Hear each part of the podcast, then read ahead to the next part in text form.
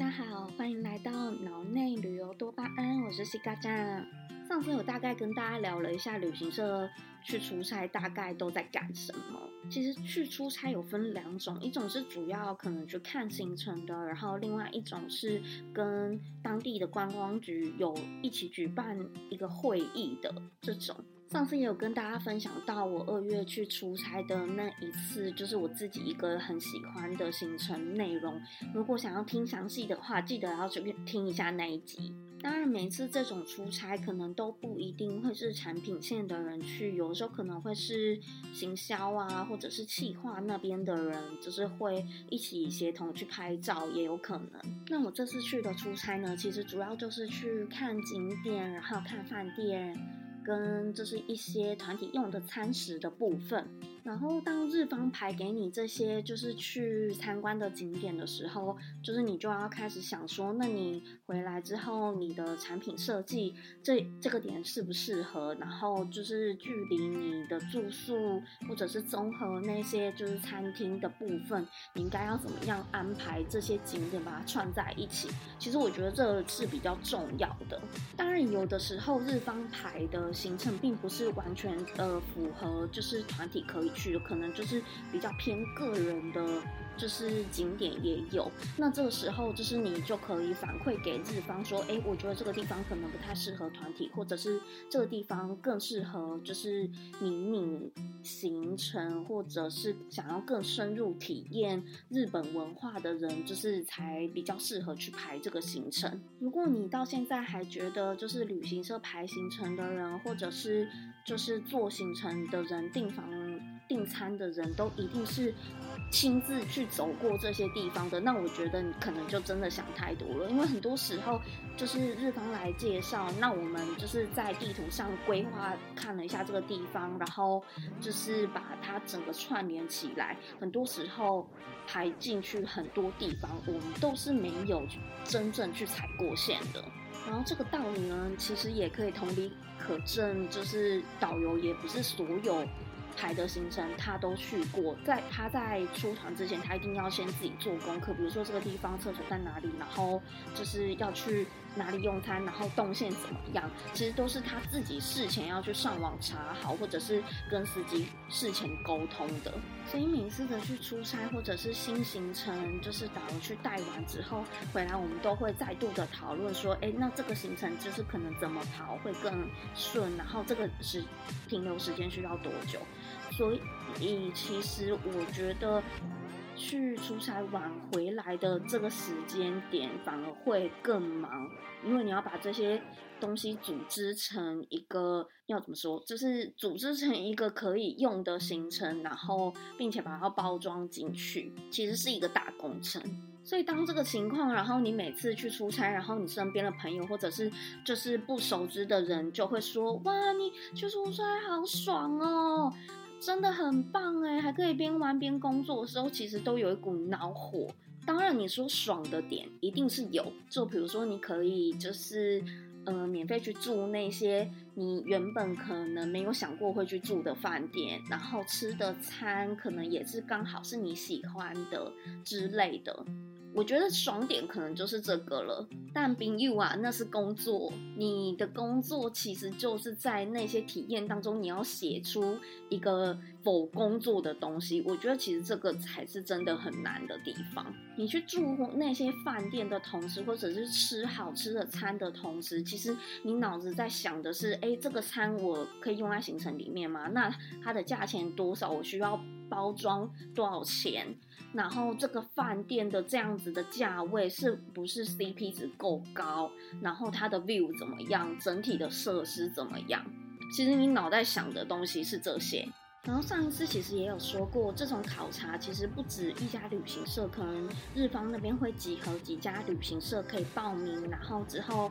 大家一起去的。所以同时，其实你也会认识一些其他家的，比如说产品线的人啊，或者是他们公司的行销。当然，我也不排除这里面有一些人真的是为了玩而出来的，而不是说认真的想要来看这个行程是不是适合放在他们公司的产。产品线里面。所以上一集其实我有跟大家讲到，我们某一个团员就是有一点高姿态，然后就有跟导游说，他觉得这次的行程并不适合排在他们家的自己的产品线里面，原因是因为他们公司都是做高价团的。但说真的，我。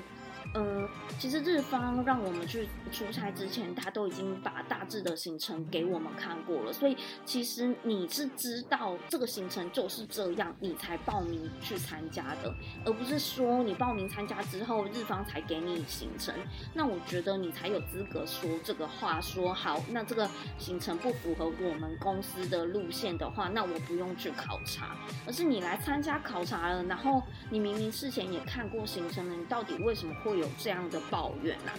所以你现在是在跟大家说，对啊，我就是来赚玩的，我不是来认真工作，就是想要看行程的。然后又或者是有一些团员就会开始在那边比较他之前去的出差吃的多好啊，住的饭店多高级呀。我其实不知道这算不算是有一种价值偏差的概念。其实那些东西你去出差，然后日方帮忙出钱，然后出机票，你就是。其实你就是免费的去看那些行程去踩点，你到底有什么好比较？说哦，那那个时候餐吃的比较好，那家饭店住的比较高级，还是什么？这不是让你吃的好或不好，那完全不是日方本来的用意呀。所以，如果反过来说，好，你要吃好，你要住好，那你能送的客人是不是也能接受？说就是这个到这个价位的，然后你做的团也算是高级的团吗？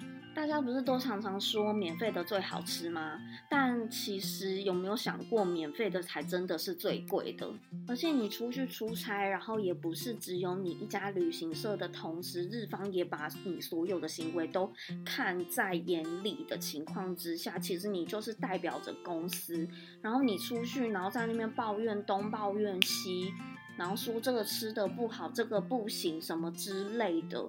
其实日方也会对于你们公司打上一个大大的问号，然后又加上你去出差回来之后完全没有什么作为，然后也没有排行程，然后也没也没有找日方讨论说这是一个适合的东西的话，那所以你这一趟出差到底去干嘛了？而且说真的，我觉得旅行社的人都一直被误以为说就是很喜欢旅游，而且也很常能出去旅游，所以才做旅游业。但其实不是这样的。旅行社的工作其实就是把大家想要去的地方，然后集合起来，然后变成一个行程，让你去参加家的时候，就是能够体会旅行的美好的这一点，我觉得很重要。然后，乘上我们之前也有说过，就是现在有很多导游其实都没有在做功课，也不会想要跟旅客讲一些就是当地的那些比较深入的历史。应该说不是不想讲，而是他们其实没有准备，然后也不知道，所以旅行团就变成充斥着购物，然后上车睡觉，下车尿尿。然后无限循环，然后问大家说：“哎，到这里，然后你玩了什么？有什么有记忆点的地方吗？你有没有曾经有过，就是你去参加了一个旅行团，然后你回来之后脑袋一片空，你想不起来说你去参加了这个旅行之后，你最深刻的地方是什么？然后你觉得最好玩的地点在哪里？我觉得这个比没有出去玩还要可怕，还要可怜。”然后可能会有蛮多人会以价格取向去选择他的旅行商品的。其实我真的要说，旅行商品真的是一分钱一分货。你不要想说，就是你去参加那种很便宜的团，然后你 CP 值可以有多高。我真的自己在做产品，我并不觉得有 CP 值真的很高的旅行团。有的话，那我也觉得那个档。那个当团的导游一定也是一个厉害的角色，因为他可以把一个完全没有什么内容的行程写，就是让你觉得这个是一趟完美的旅程。这也可能是那个导游的功力。当然啦，如果你去参加一个很高级的行程，结果那个导游很糟糕，你也会觉得哦，这个行程 CP 值不高。所以其实我觉得导游很是产品线很关键的一个人物，就是好的导游带你上天堂，不好的导游你就觉得天哪，我这趟旅程真的好糟糕。那出差的小故事就告一个段落。然后，如果你有什么想要知道旅行社的一些相关细节啊，或者是有问题的话，都欢迎在下方留言跟我说。那我们今天就到这里喽，拜拜。